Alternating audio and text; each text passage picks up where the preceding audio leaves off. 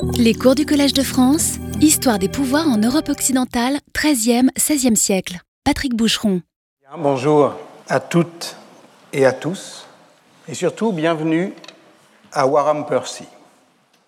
Vous venez d'emprunter le chemin de grande randonnée du Yorkshire, au nord-est de Leeds, non loin des falaises crayeuses des Walls. Sans doute êtes-vous un peu fatigué, mais le voyage euh, en valait la peine. Approchez, mesdames et messieurs, euh, l'entrée est libre. Nous sommes euh, dans le plus important, le plus ancien, le plus célèbre des villages désertés anglais, le mieux connu également, puisqu'il est fouillé depuis 1948. Cela, fait, cela en fait aujourd'hui un des hauts lieux du patrimoine anglais, un haut lieu paradoxal qu'on pourrait appeler proprement archéologique, puisqu'il désigne une absence. Les visiteurs, un peu déçus sur TripAdvisor, Not Much to See, ont raison, au fond, de dire qu'il n'y a pas grand-chose à voir, sinon les ruines d'une église, le dernier bâtiment médiéval encore debout, des 40 maisons, 40 maisons paysannes, et de leurs dépendances qui formaient le bâti euh, villageois, ne demeurent que des fondations recouvertes d'herbes et que l'on ne discerne vraiment que de loin ou par photo aérienne. Bref, ce qu'il y a à voir ici, c'est une empreinte. Tel était le titre du cours précédent, la marque d'une présence qui, s'étant absentée, laisse un vide qu'il s'agit de combler par l'imagination. Cette empreinte ne désigne pas nécessairement une catastrophe, entendue comme un effondrement brutal, ou alors, si c'est une catastrophe, ce serait au sens benjaminien, un sens qui n'est pas de rupture, mais de continuation, de tradition même, écrivait-il dans Central Park, c'était en 1938. Il faut fonder le concept de progrès sur l'idée de catastrophe, que les choses continue à aller ainsi, voilà la catastrophe, disait Benjamin en 1938. À Warham Percy, les choses continuèrent longtemps à aller ainsi. Le village fut probablement fondé au 9e ou au 10e siècle. Il apparaît dans le Domesday Book de 1086.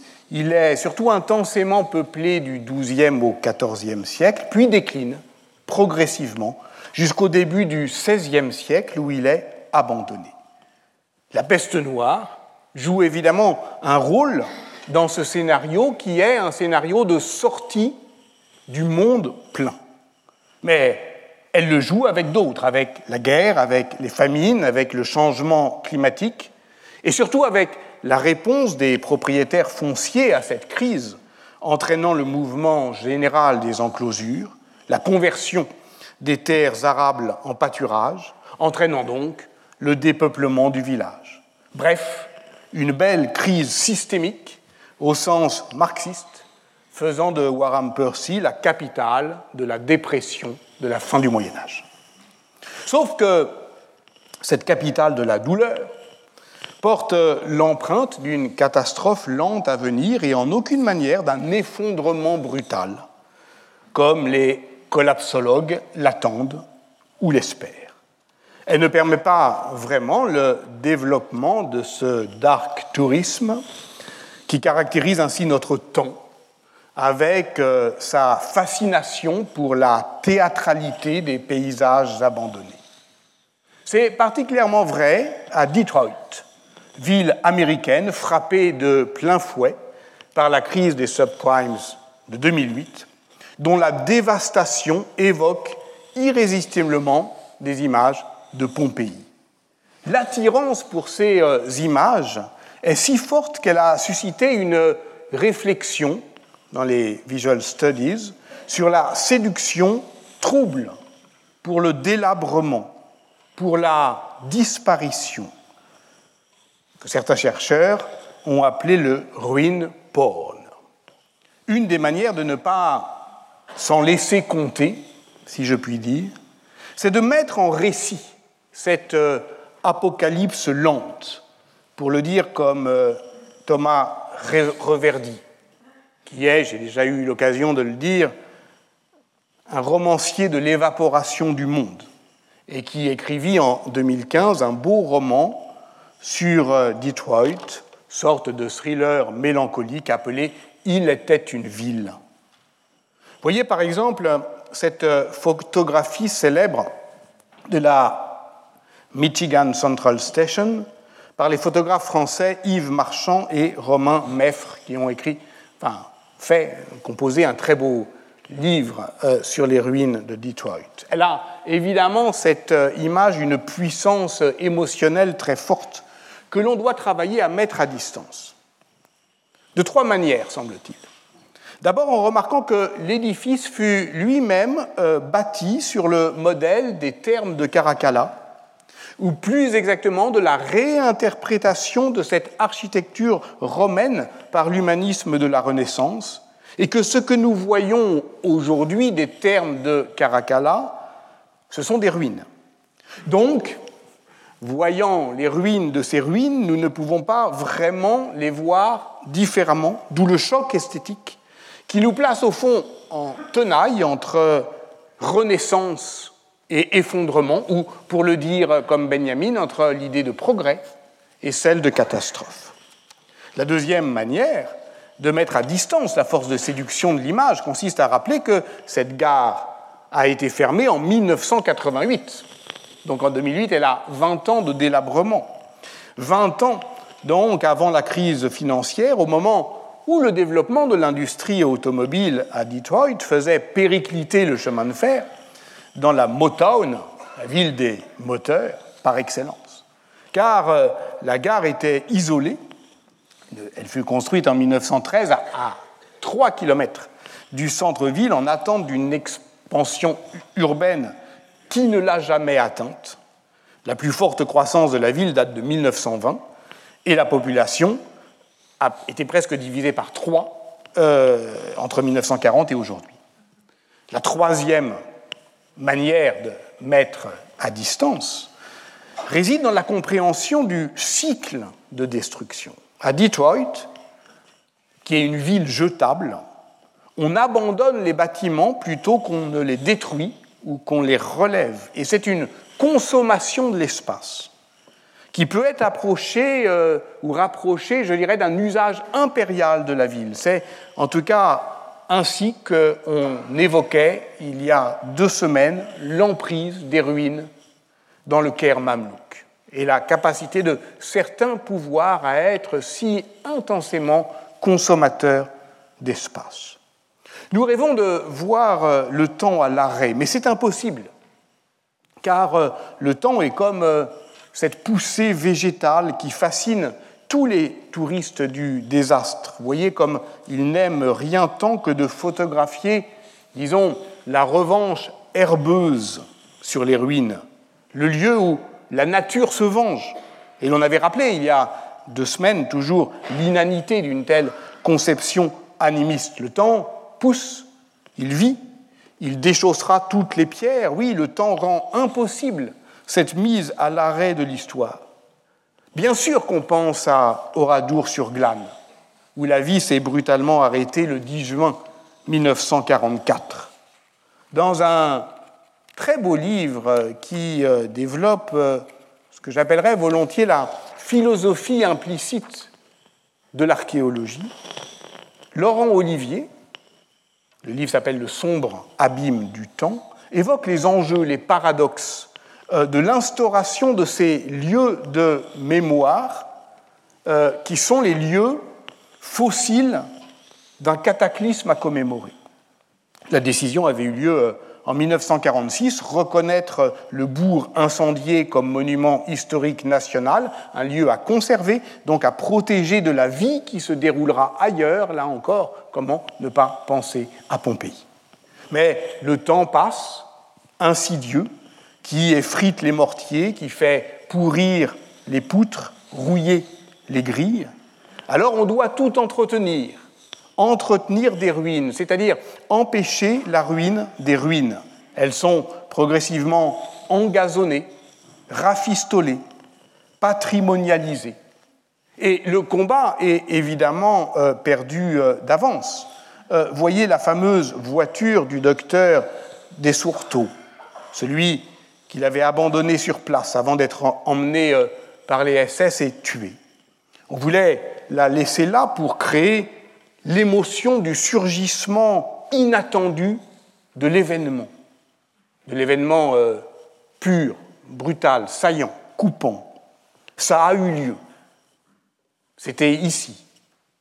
Seulement, voilà, euh, au fur et à mesure du temps, elle ressemble de moins en moins à une Peugeot 202. D'abord, ce sont les essuie-glaces qui sont tombés, puis les vitres, puis euh, les garnitures des sièges, les pneus se sont désagrégés, la peinture a disparu, laissant nu le métal oxydé qu'il a fallu ensuite protéger par un vernis. Un jour, les portières sont tombées.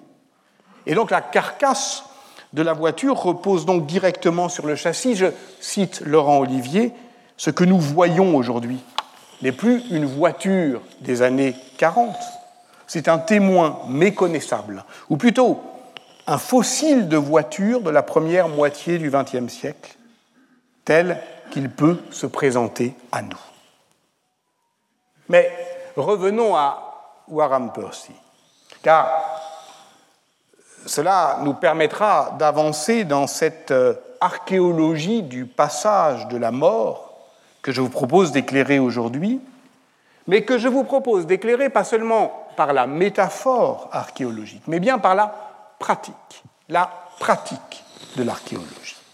Autrement dit, s'intéresser aux conditions concrètes de la découverte et de l'interprétation archéologique pour éclairer une question des plus théorique, en somme, puisque la peste noire devenant endémique entre dans le paysage matériel et mental des sociétés de la fin du Moyen Âge, comment reconstituer le paysage de la peste noire, comment y reconnaître ces transformations profondes qu'évoque Ibn Khaldun lorsqu'il écrit qu'avec l'épidémie, le monde cultivé changea d'aspect.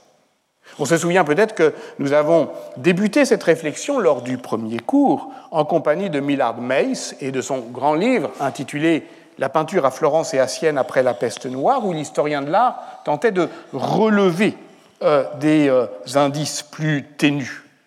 Mais à Sienne même, il y a un monument qui impose l'évidence, sans doute trompeuse comme toutes les évidences, mais l'évidence de la rupture brutale, au point d'en devenir la métaphore. Il s'agit bien entendu de la cathédrale Santa Maria Assunta.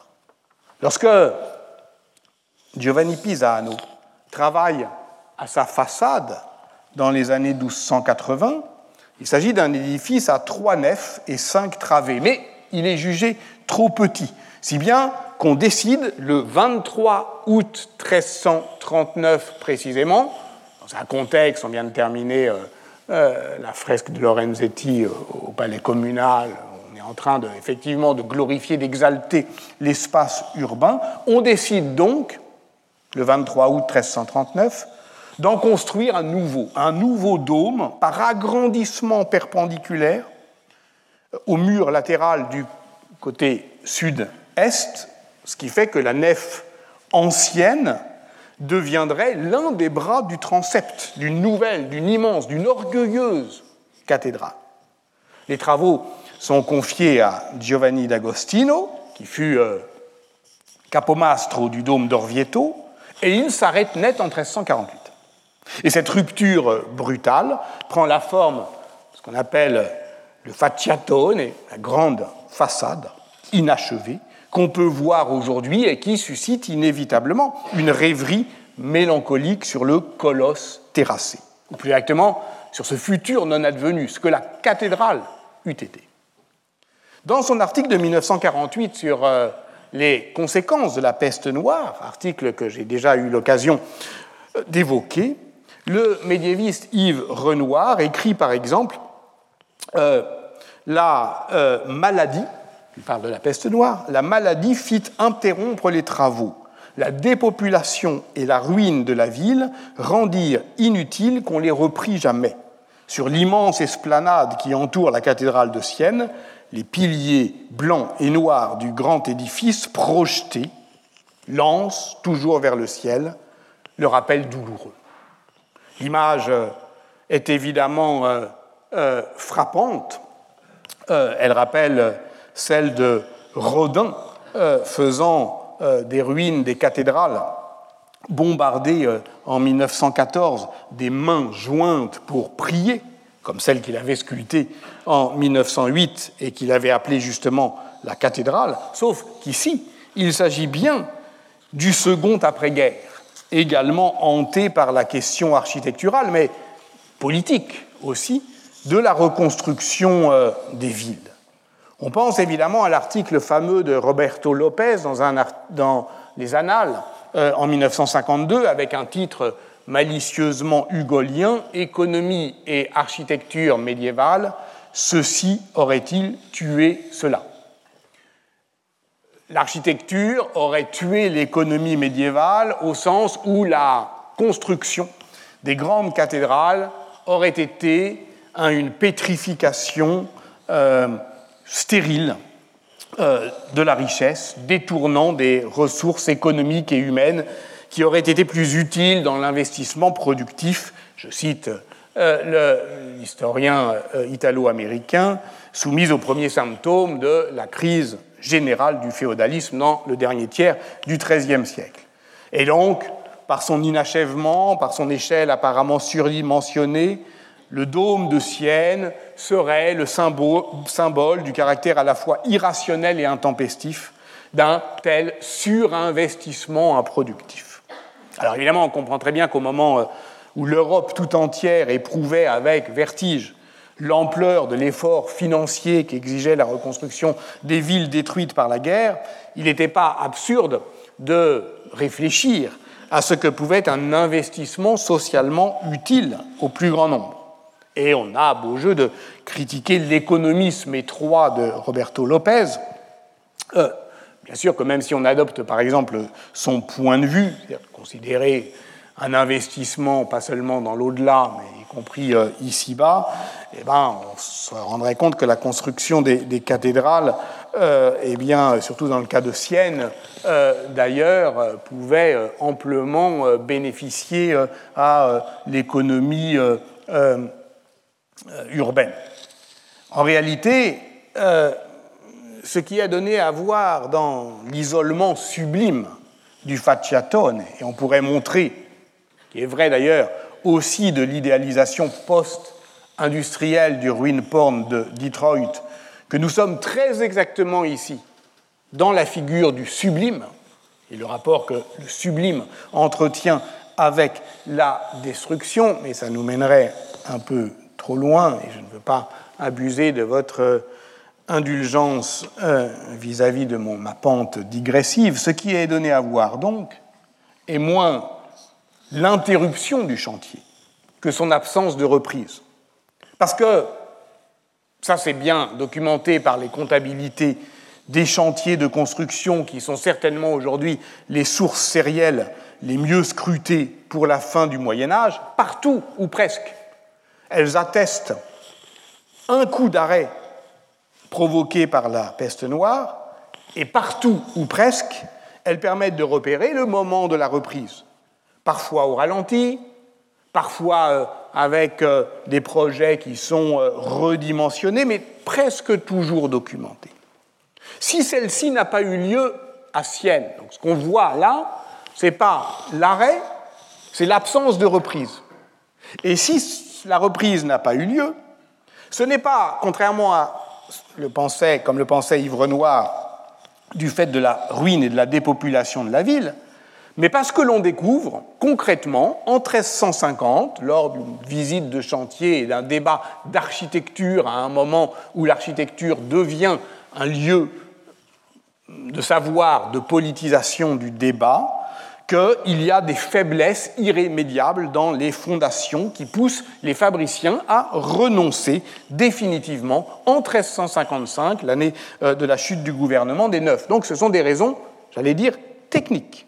Par conséquent, il convient d'assagir un peu cette émotion contemporaine qui pourrait faire croire que Sienne fut vitrifiée par la peste noire et que l'on se promène aujourd'hui dans les somptueux décombres d'une ambition engloutie, une mise à l'arrêt du temps qui donnerait à voir, je l'ai dit, un futur non, advenu, non advenu. Ne serait-ce que d'ailleurs parce que l'on redécouvre aujourd'hui, et l'on ne cesse de redécouvrir, l'importance des réaménagements architecturaux et urbanistiques du XVe siècle qui transformèrent Sienne sous le pape Pie II Piccolomini au milieu du Quattrocento, puis à la fin euh, euh, du fait du seigneur Pandolfo Petrucci, qui eurent à cœur de magnifier dans le goût antiquaire pour les formes classiques qui avaient cours à l'heure, la splendeur communale euh, de Sienne. Donc il y a une sorte de néo-trecentisme du Quattrocento, qu'un regard hâtivement touristique, Paul Veyne disait on ne doit pas juger une société à sa mine, ne permet pas de discriminer et nous donne cette euh, illusion flatteuse pour nous que nous sommes dans une ville qui a été stoppée nette au XIVe siècle.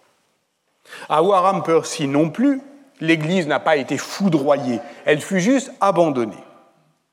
Pour comprendre la visibilité des vestiges, ou plus précisément pour euh, savoir si, à partir de ces vestiges, un événement comme la peste noire peut se rendre lisible.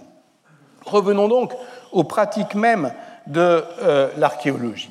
Elle trouvait, je l'ai dit, dans ce village du Yorkshire, son chantier école, grâce aux travaux fondateurs de Maurice Beresford et de son équipe de l'université de Leeds.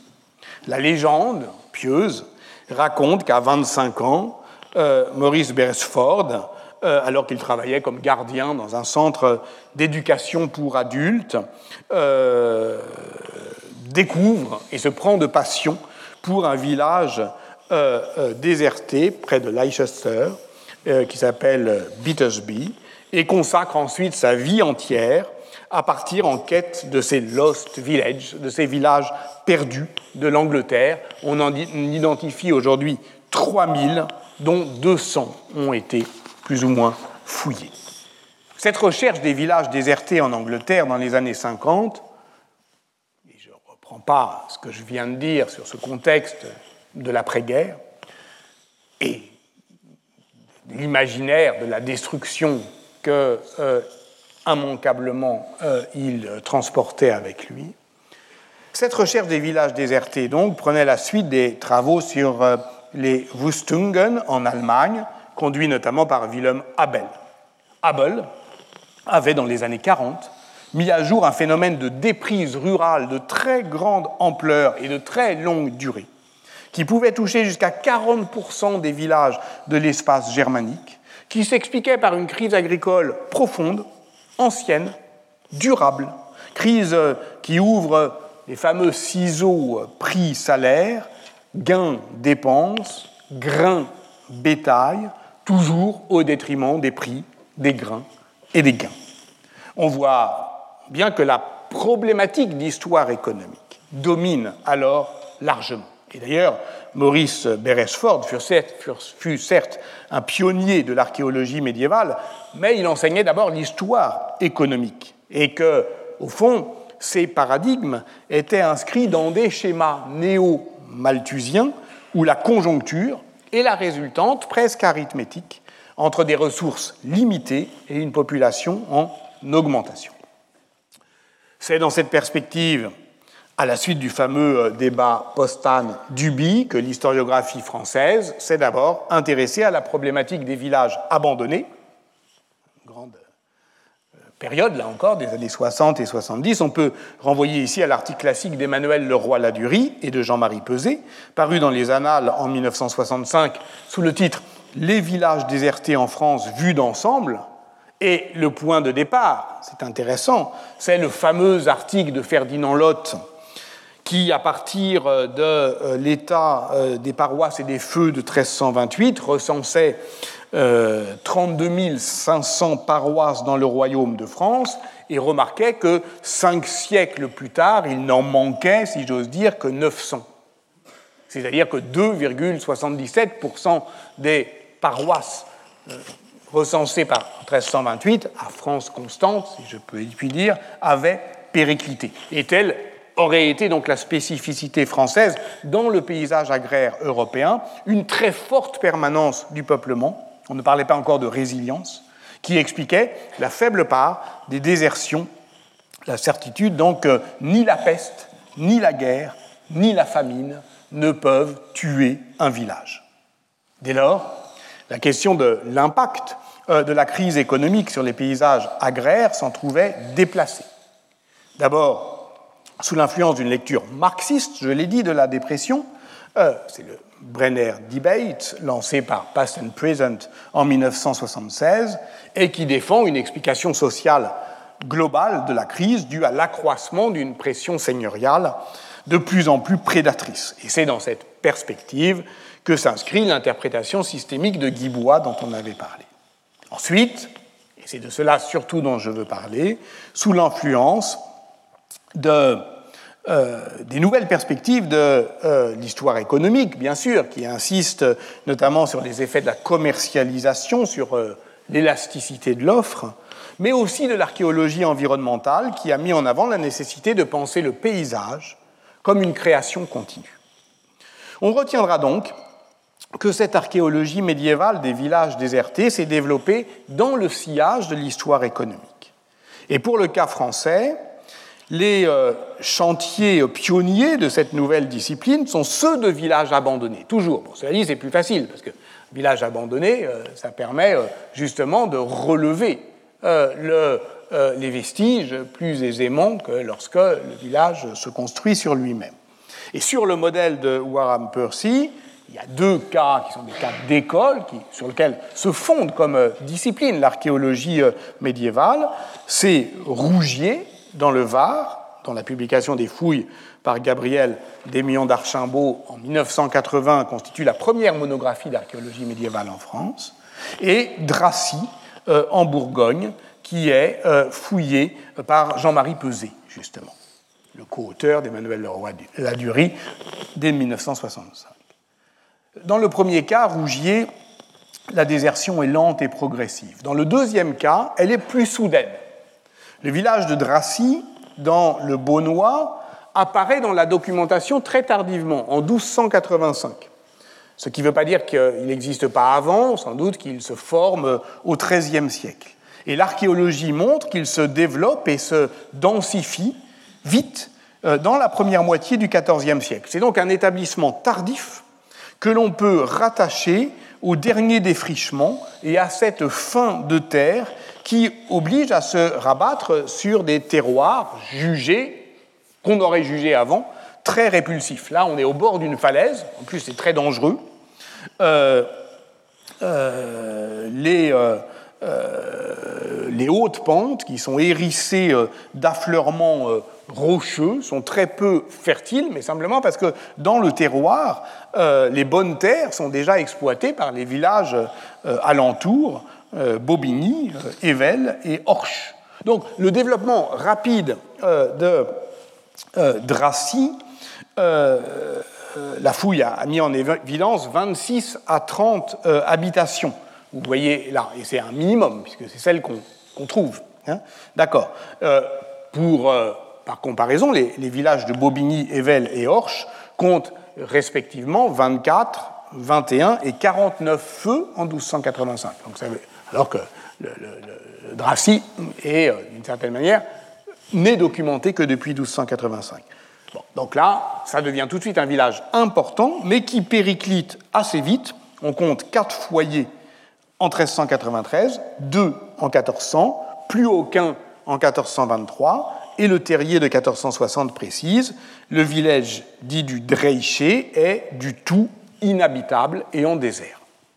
Que s'est-il passé? La peste, bien entendu.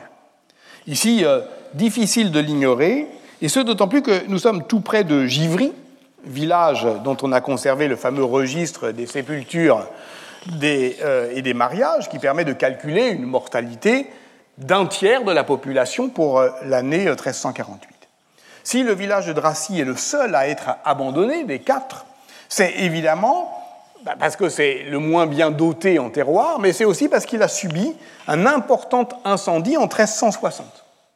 Archéologiquement, la couche d'incendie est, très visible hein, euh, et elle fossilise aussi du mobilier où elle permet de comprendre qu'il bah, y a du mobilier ici ou là. Par exemple, dans euh, le bâtiment 2, on voit qu'il euh, n'y a plus euh, que deux pièces sur quatre qui sont occupées à ce moment-là, hein, puisque le mobilier ne se trouve pas ailleurs. Et c'est dans cette couche d'incendie, d'ailleurs, que l'on a découvert neuf deniers ou double tournoi de Jean Lebon et de Charles de Blois, des années 1354, 1355 et 1358, donc qui permet de donner un terminus post-quem et de considérer que l'incendie a eu lieu en 1360. Et pourtant, la désertion n'est pas immédiate. Peste, incendie, la plupart des maisons sont abandonnées, mais certaines euh, sont euh, relevées euh, ou entièrement reconstruites, comme la 12 bis. Ce qui est déterminant dans ce scénario archéologique, c'est que la désertion est, du point de vue paradigmatique, le pendant du défrichement. C'est-à-dire qu'au fond, on abandonne les euh, villages en trop, ceux du monde plein, ceux qui ont débordé, au fond, euh, les euh, cadres raisonnables de, de l'écosystème. En tout cas, ici, la peste est identifiable, elle est lisible, mais elle est lisible, je dirais, accidentellement, pas comme un, Deus ex machina, elle s'inscrit, elle s'emboîte dans une série de facteurs, de fléaux qui déterminent une conjoncture. On le sait désormais, notamment depuis la grande enquête sur la crise de 1300 dans les pays méditerranéens, le grand retournement de conjoncture est antérieur à l'arrivée de la peste noire, qui frappe des populations biologiquement et socialement éprouvés par les famines, les mauvaises récoltes, les crises de cherté, dépression dont le livre de Bruce Campbell, The Great Transition, a décrit les conditions climatiques et environnementales. Nous en avons abondamment parlé l'année dernière. Je me contente ici de citer seulement une phrase de la note critique que Jean-Philippe Genet a consacrée à ce grand livre dans Histoire et mesure pour euh, justement en déployer la portée méthodologique. Je le cite, la pandémie s'est déclenchée non pas parce que Yersina pestis est arrivée en Europe, mais parce qu'elle y est arrivée en 1347, à un moment que les conditions climatiques ont rendu optimales pour sa diffusion. C'est le perfect storm, c'est-à-dire effectivement c'est le, euh, euh, euh, le, le, piège, la tempête le piège dans lequel euh, effectivement euh, le milieu euh, est encagé. Comment d'ailleurs rétablir une forme d'événementialité dans la dynamique spatiale du peuplement rural en très longue durée? C'est ce qu'a proposé Magali Watteau dans sa très remarquable communication à la journée d'études du 13 décembre, qui est désormais en ligne.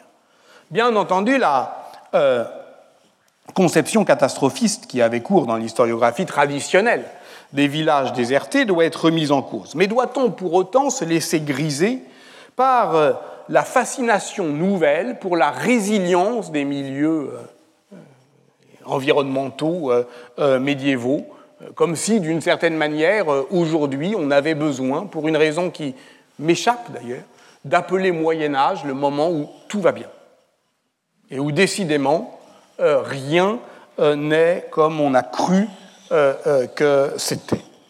Dès lors qu'on envisage une dynamique globale de glissement spatial et de recomposition sociale au sein d'un même terroir, puisque d'ailleurs le cas allemand, beaucoup plus dramatique, étudié par Abel, bah, montrait que l'abandon total et définitif et de l'habitat et du terroir était rare, on peut ressaisir au fond toute une grammaire de la rétractation, du déplacement et de la pérennité euh, de euh, euh, l'habitat. Magali Watteau, c'est elle donc sur elle que je m'appuie, avait évoqué le cas très parlant de Traînecourt en Normandie, d'après les travaux de Cléranus et de Marie-Claude Taupin. Il s'agit bien alors d'un village de défrichement fondé au XIIe siècle, qui connaît une croissance continue jusqu'au début du XIVe siècle, où il atteint un maximum de 90 bâtiments, avant de connaître un dépeuplement massif, ou plus exactement un transfert de la population dans les villages voisins de Mondeville et de Grenteville. Il ne reste plus alors que huit fermes, mais de vastes dimensions, de très vastes dimensions même. On peut effectivement évoquer ici, avec les autrices de l'étude, la peste, les incendies, ici aussi ils sont attestés euh, archéologiquement, le pillage de camps par les troupes anglaises de 1347, 46, pardon, euh, la, chevauchée du duc de Lancastre en 1355, mais ce qui bouleverse la structure du peuplement à Traînecourt, c'est aussi, et c'est peut-être surtout, une concentration de la propriété foncière au profit des habitants des agglomérations voisines, d'où les huit grandes fermes. Donc, le rapport entre peste et aggravation de, des inégalités sociales, pour le dire clairement, c'est ce qui va nous occuper euh, à partir de la semaine prochaine. Bref, au fond, ce qu'on voit à Traînecourt, c'est une réorganisation de l'habitat et de l'exploitation agraire qui est une recomposition des fortunes. C'est aussi le cas du village euh, euh, de Teil, en Picardie, dont Jean-Marc Popinot a montré qu'il avait amorcé son déclin dès les années 1280, du fait du retournement de conjoncture, bien connu, qu'aggrave la crise frumentaire des années 1315-1316, mais du fait aussi de la concurrence d'une fondation royale, celle de Villeneuve-sur-Verberie, qui, elle, bénéficie euh, d'une source de terre euh, bien plus fertile, qui est euh, protégée du vent, et le village Picard entre alors dans le silence des sources jusqu'en 1444, où le prieur de Saint-Nicolas d'Assy, dans sa déclaration au temporel, signale le Thiel comme le lieu où le prieuré possède toujours un hôtel, une chapelle entouré de jardins, donc euh, on voit bien que euh, voilà, euh, les lieux ne sont pas abandonnés pour tout le monde. Hein. mais évidemment, c'était censé lui rapporter 8 muits par an vendus à 100 lys, et le prieur déclare les charges payées et de présent rien pour ce qu'il n'y a, pour ce, et de présent rien, donc c'est ce qui doit recevoir, et de présent rien pour ce qu'il n'y a personne. Cette nouvelle géographie du peuplement qu'on peut observer ici euh, à l'échelle locale, elle peut animer des mouvements de plus grande ampleur. J'y reviens pas, je vous y euh, renvoie. François-Xavier Fauvel, lors de la séance du séminaire du 22 juin 2021, euh, s'était penché sur la désertion de certains sites de peuplement dans la région sahélienne et dans celle du golfe de Guinée. La tendance récente de l'historiographie, nous a-t-il rappelé, c'est d'imputer ces observations archéologiques au passage de la peste, qui est par ailleurs très hypothétique, euh, mais dans le cas de la désertion notamment euh, du site de Djéné, Djéno au Mali, il avait montré que ça accompagnait surtout une nouvelle géographie du pouvoir liée euh, au glissement des routes transsahariennes vers le Sahara occidental, d'une vie de relations euh, urbanisée, donc islamisée, euh, qui relocalisait les puissances dans les cités-États Aoussa, dans, à Arat en Éthiopie musulmane ou dans les cités-États swahili. Est-ce à dire que la pandémie n'a laissé aucune empreinte spécifique dans les archives du sol. Certainement pas. Mais il faut alors interpréter les proxys produits euh, par les nouvelles sciences de euh, l'environnement qui permettent de mesurer par procuration ou par approximation des données qui nous manquent mais qui leur seraient corrélées. Ainsi, pour la dendrochronologie, qui évalue, c'est bien connu, les variations de température à partir de la morphologie des cernes de croissance des arbres, et dans ce cas, euh, évidemment, euh, bah, c'est une empreinte au sens propre, puisqu'elle est toujours négative. C'est le manque de source qui constitue la source de ce qui manque. Un très bon exemple peut être trouvé dans la mesure de la pollution par euh, le plomb. C'est ici. Une étude de 2019 fondée sur des mesures glaciologiques par carottage en Arctique que m'a signalé Michel Le Petit, je l'en remercie, documente bien une chute profonde de 50% environ, c'est là, c'est entre le trait noir et le trait rouge, de 1349 à 1360, qui résulte de l'arrêt de l'exploitation euh, des mines d'Angleterre et du Pays de Galles. On observe ensuite euh, une remontée, euh, mais la véritable reprise n'a lieu qu'après 1448. Alors, c'est effectivement fugace, mais c'est quand même nettement marqué. Et le fait que la peste, comme événement, marque l'histoire en longue durée des enveloppes atmosphériques de la Terre tout entière, dont l'Arctique et l'archive globale est en soi remarquable. Il y a une autre étude, excusez-moi, je suis un peu perdu euh, dans mon PowerPoint là, voilà. Il y a une autre étude qui est fondée sur une technique plus expérimentale de spectrométrie de masse à plasma inductif qui permet de euh, mesurer avec une plus haute résolution le dépôt atmosphérique de plomb. On parle toujours de la pollution du plomb. Hein. Euh, à partir du carottage d'un glacier des Alpes suisses, euh, euh, Gnifetti, et en longue durée, d'abord c'est assez remarquable parce que ça permet de mesurer la composante anthropique des changements climatiques depuis deux millénaires, donc c'est lié voilà, à l'exploitation du plomb en un point du globe qui est plus près, évidemment, que l'Arctique des lieux d'extraction et d'émission des mines, et donc la précision de la mesure permet ici de repérer des épisodes historiques qui sont bien documentés par ailleurs, comme euh, l'ouverture des nouvelles mines d'argent et de plomb dans les Alpes françaises au 7e siècle. On remarque aussi que la phase haute euh, de 1180-1220, vous voyez le pic là, qui correspond véritablement à, un pic de croissance hein, euh, de, la croissance médiévale, eh bien, produit un pic de pollution qui ne sera retrouvé qu'en 1640. Donc, c'est évidemment des mesures extrêmement intéressantes et vous voyez que, comme elles sont précises, eh bien, la pandémie de 1348, là, est très fortement marquée. Et ce qu'il y a euh, de euh, remarquable dans cette euh, étude, c'est qu'elle est mise en rapport avec des sources qui nous indiquent la fermeture des mines pendant quelques années en Angleterre, en Allemagne, mais aussi en Sardaigne. Alors évidemment, il y a un débat méthodologique sur l'usage de ces proxys dans l'évaluation des conséquences économiques de la peste, notamment euh, conduite par les historiens à la suite de Kyle Harper et euh, de ses critiques, les historiens euh, de l'Antiquité tardive, le risque, on le, sait avec les proxys, c'est de pratiquer le cherry picking. Hein. donc on va aller prendre le truc qui nous arrange pour, pour les besoins de la démonstration, pour conforter un scénario décidé par avance.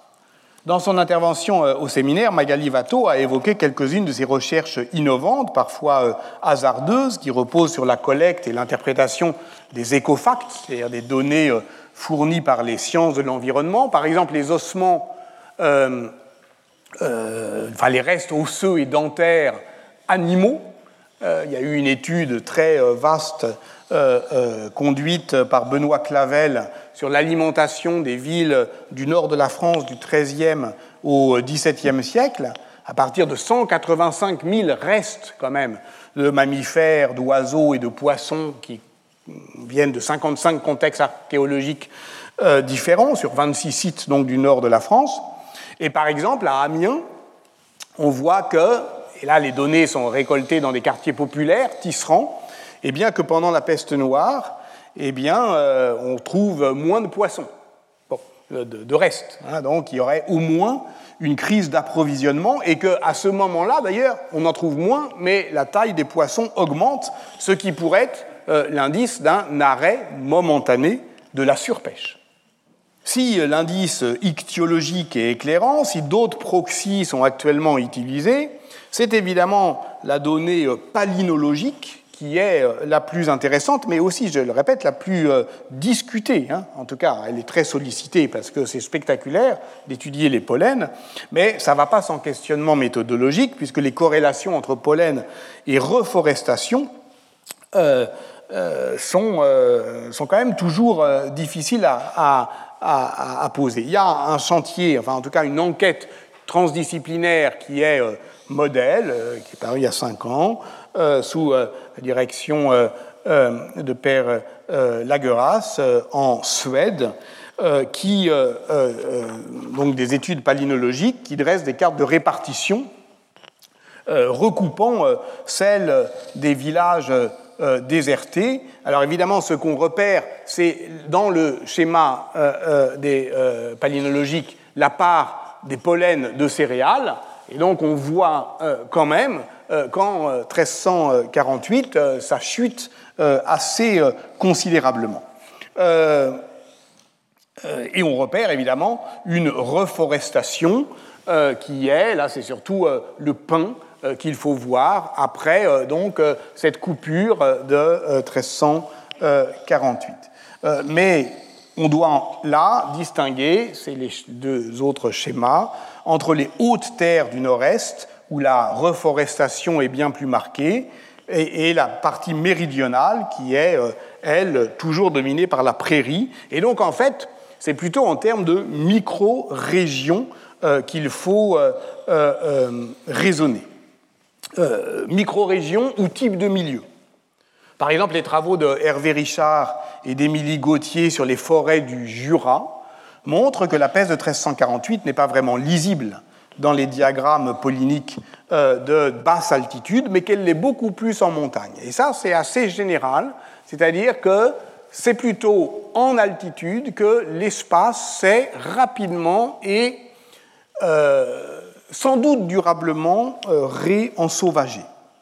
dans la montagne de Faucigny, étudiée par Nicolas Carrier, dans les Bauges, étudiées par Fabrice Mouton, on a un tableau euh, semblable après la peste noire en montagne. Les ronces restaurent leur emprise, les prairies reculent, euh, l'habitat se raréfie, les loups s'aventurent plus loin. C'est comme si, oui, l'espace s'ensauvageait, si bien que ce qu'on l'on prend pour des paysages sauvages d'avant l'industrialisation, c'est peut-être euh, le réensauvagement des milieux après la peste noire. Et que ce qu'on prend pour euh, un paysage agro-pastoral traditionnel est peut-être encore la ruine provoquée par euh, cette fin d'un monde plein. Qu'en conclure? Qu'en conclure méthodologiquement L'archéologie médiévale, c'est d'abord euh, développer je l'ai dit comme la fille très obéissante de l'histoire. Elle fournissait les objets, les structures, les paysages. Elle complétait le tableau, en somme. Elle rendait plus concret, plus vivant. À elle, la vie matérielle, mais toujours dans les cadres interprétatifs qui étaient fournis par l'histoire. Mais que se passe-t-il quand, par exemple, le village des archéologues ne ressemble plus à celui des historiens? C'est une question qu'a posée euh, dès euh, les années 2000 euh, Elisabeth Zadora Rio et les travaux fondateurs de Henri Galinier ont étendu cette réflexion au chantier urbain. Nous en sommes là aujourd'hui et c'est évidemment un moment difficile, mais difficile parce que les sources sont discordantes maintenant, mais tout à fait exaltant. Oui, on insiste davantage, je l'ai dit, sur les discordances. Le document archéologique se présente toujours à nous, j'ai tenté de le montrer de différentes manières, avec la fausse évidence d'un objet concret qui nous vient du passé. En réalité, cet objet, il est inerte, il est mutique. Avec lui, on peut reconstituer une archéologie du plausible, un scénario, étant entendu qu'un contexte archéologique documente un état, mais jamais un processus, et qu'il est toujours très difficile de caler topographiquement un vestige avec euh, le mot d'une charte. Les deux documentations, d'une certaine manière, sont irréductibles. Qu'est-ce qui a provoqué le changement de paradigme? Dans les années 95-2010 euh, Essentiellement, il faut le dire, une mutation institutionnelle. Le développement de l'archéologie préventive, qui euh, oblige les aménageurs, partout où ils tapent sur des structure, pour un parking, pour n'importe quoi, eh bien, à faire appel euh, à euh, l'INRAP. L'archéologie préventive a conduit à une triple rupture. La première est liée à un changement d'échelle. Les archéologues fouillent euh, désormais de très grandes surfaces en longue durée. Ils gagnent, je dirais, en géographicité ce qu'ils perdent en historicité. sachant que la fourchette de datation, par exemple, d'une céramique médiévale elle reste toujours assez large, hein, c'est 75 ans. Une céramique romaine, c'est 25 ans. Donc on brosse un portrait, mais on le brosse avec un pinceau large. Et son très épais rend indiscernable euh, la coupure de l'événement. La deuxième rupture est liée à l'interdisciplinarité, c'est que les archéologues médiévistes ont appris à travailler avec les sciences de la vie, de la nature, à manier les artefacts, mais aussi les écofacts, et en ce sens, et c'est la troisième rupture, ils ont appris des préhistoriens au sens où ils sont devenus des historiens sédimentaires. Autrement dit, la Terre n'est plus seulement euh, l'emballage du vestige, mais bien le matériau même de l'étude. Un peu à la manière dont les codicologues envisagent le papier. C'est le cas pour euh, ces terres noires qui s'accumulaient depuis le 7e siècle et qui étaient caractéristiques d'un premier Moyen Âge caractérisé par des, des périodes d'hydrologie active au début du 9e siècle notamment. Dans presque toutes les agglomérations euh, urbaines, en Angleterre d'abord, à Londres, à York, à Lincoln, et puis en France avec les fouilles d'archéologie préventive, là encore à Bordeaux, Rouen, Metz, on trouvait des dépôts sombres et et humifères sur plusieurs euh, mètres d'épaisseur, qui étaient très pauvres en matériel archéologique, sans stratification visible à l'œil nu, et on les retrouvait posés sur euh, du dallage gallo-romain, comme dans la rue Franche à Bayeux, par exemple, et on se disait, bon ben voilà, le bel ordonnancement euh, de la ville romaine s'est effacé, l'espace a été déserté, repris par une occupation agraire du sol, et on a défini ainsi le premier Moyen Âge comme une rétractation ou une ruralisation euh, euh, des villes. Les terres noires étaient donc devenues euh, la marque de la faible anthropisation des milieux, datant une période intermédiaire qui est à la fois épaisse et homogène. Bref, c'était devenu la matière même d'un âge moyen. Mais dans le même temps, la désignation des terres noires est bien ce que Henri Galinier a appelé un concept d'attente un entre-deux euh, stratigraphique et interprétatif qui euh, attendait euh, sa description. Et la thèse de Quentin Bordery, réalisée en 2011, est la première étude d'ensemble sur les terres noires urbaines à partir de plusieurs études de cas, à partir de, de méthodes fines de géoarchéologie, notamment la pétrographie sédimentaire, qui informe sur la nature de, de euh, des, sédiments. Et, c'est comme ça qu'on a compris que ces terres noires n'étaient pas homogènes, qu'elles l'étaient devenues, qu'elles avaient subi une homogénéisation organique du fait notamment de l'intense activité des vers de terre, bah oui, qui ont été facilités par euh, l'absence d'artificialisation de l'horizon supérieur du terrain. En clair, pas de dallage de voirie, pas de sol en dur avant le XIIe ou le XIIIe siècle, euh, pas de confinement spatial des flux de rejet, en clair, pas de latrine, et tout cela fait des vers de terre qui euh, euh, homogénéisent la terre noire, et ce qu'on prend pour une sorte de masse informe ben, de l'âge moyen, n'est rien d'autre au fond que son homogénéisation par le temps. Et savez-vous que c'est ici qu'on a compris ça Mais pas ici au Collège de France comme lieu de savoir, non, ici où vous êtes euh, assis. Parce que lorsque on a euh, construit l'amphithéâtre euh, Marguerite de Navarre, il faut rendre hommage à Jacques Glowinski, qui fut le grand administrateur de la rénovation du Collège de France, bah, évidemment, on a fait des fouilles préventives. Euh, évidemment, on est tombé euh, sur euh, un rebord de l'établissement thermal abandonné au IIIe siècle, au nord de la cité enclose de Lutèce, et les fouilles qui ont été publiées en 2004 sous la direction de Laurent Guyard ont donné lieu à la première étude française de l'épaisse séquence de terre noire qui associait toutes les disciplines et qui ont permis de comprendre que même s'il ne restait rien, pas un objet, pas un, euh, euh, vestige, euh, eh bien, on pouvait finalement décrire, en tamisant la géoarchéologie, une ville du premier Moyen Âge qui était, qui n'était pas structurée par le bâti en fond de rue, mais qui était agencée tout de même.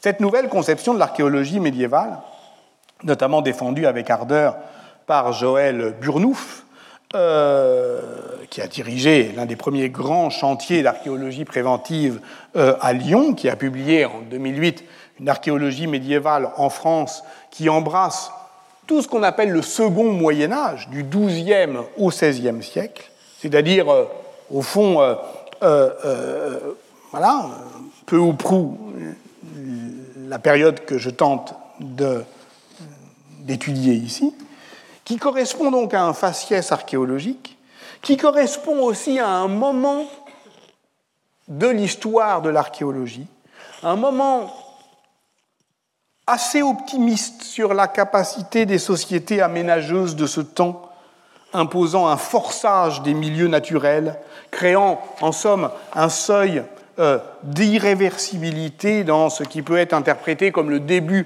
euh, de l'Anthropocène. C'est pour ça que je dis que c'est le début de cette idée voilà, que le Moyen Âge est fondamentalement résilient. Et dans cette perception des choses, la crise du XIVe siècle n'est pas documentée archéologiquement. Le changement de faciès urbain ne s'observe véritablement que dans les années 1520. C'est à ce moment-là que, par exemple, on change la vaisselle.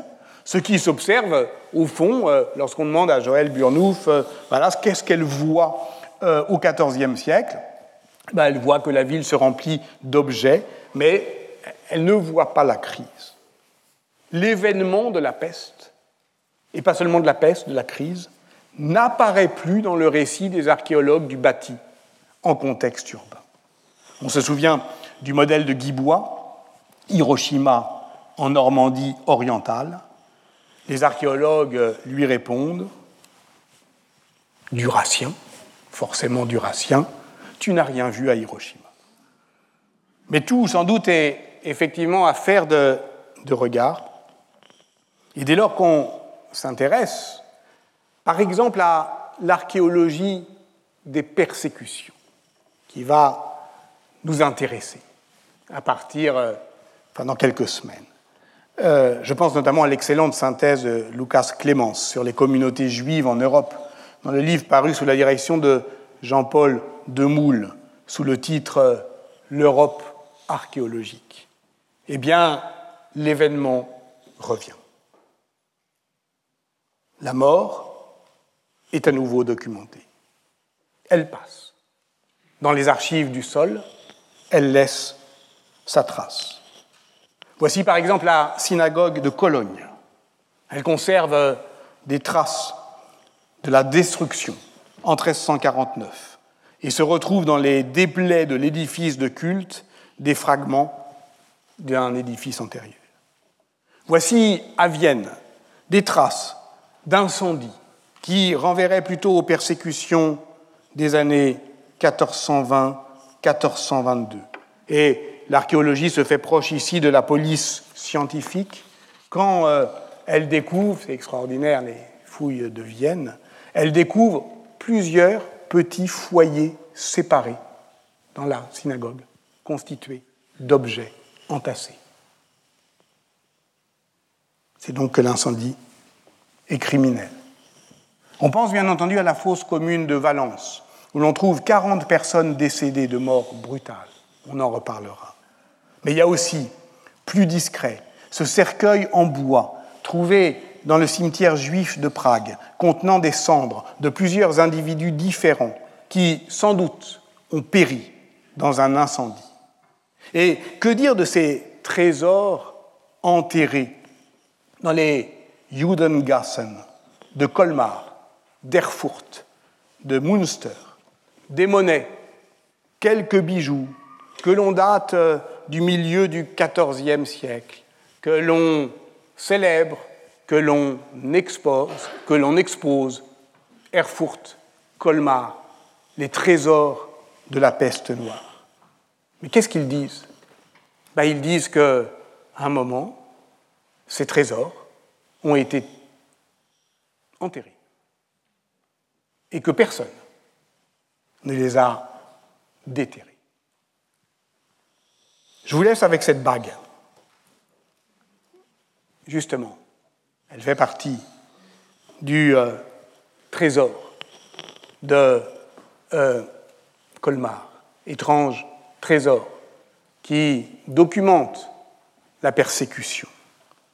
C'est une bague de mariage en or ciselé, probablement fabriquée en Italie vers 1300, avec euh, des monnaies, avec des bijoux à la hâte. On l'avait euh, planqué dans un mur avant le passage de la persécution.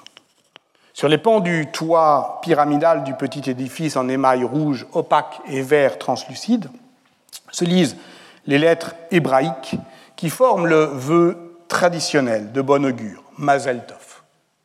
La bague nuptiale n'était portée qu'une fois lors des cérémonies de mariage. À la vie, à la mort.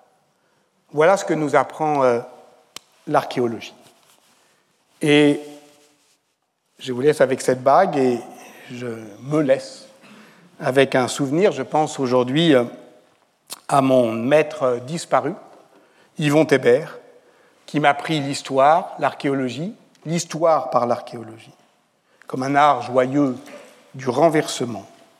Yvon Thébert, mort il y a 20 ans, jour pour jour, ou presque, qui fut un maître de vie. À la semaine prochaine. Retrouvez tous les contenus du Collège de France sur www.colège-2-france.fr.